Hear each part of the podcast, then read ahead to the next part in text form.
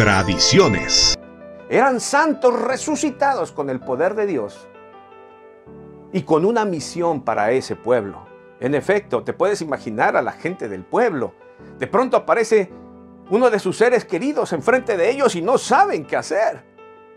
Se asustan, algo está sucediendo y ellos no lo entienden.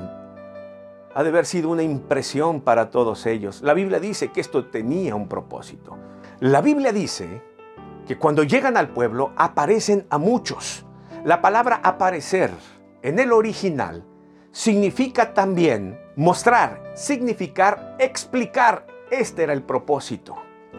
Los muertos fueron resucitados por el poder de Dios y con su permiso volvieron para explicar a los suyos en el pueblo lo que estaba sucediendo. La redención de los seres humanos. Continuará. Cristo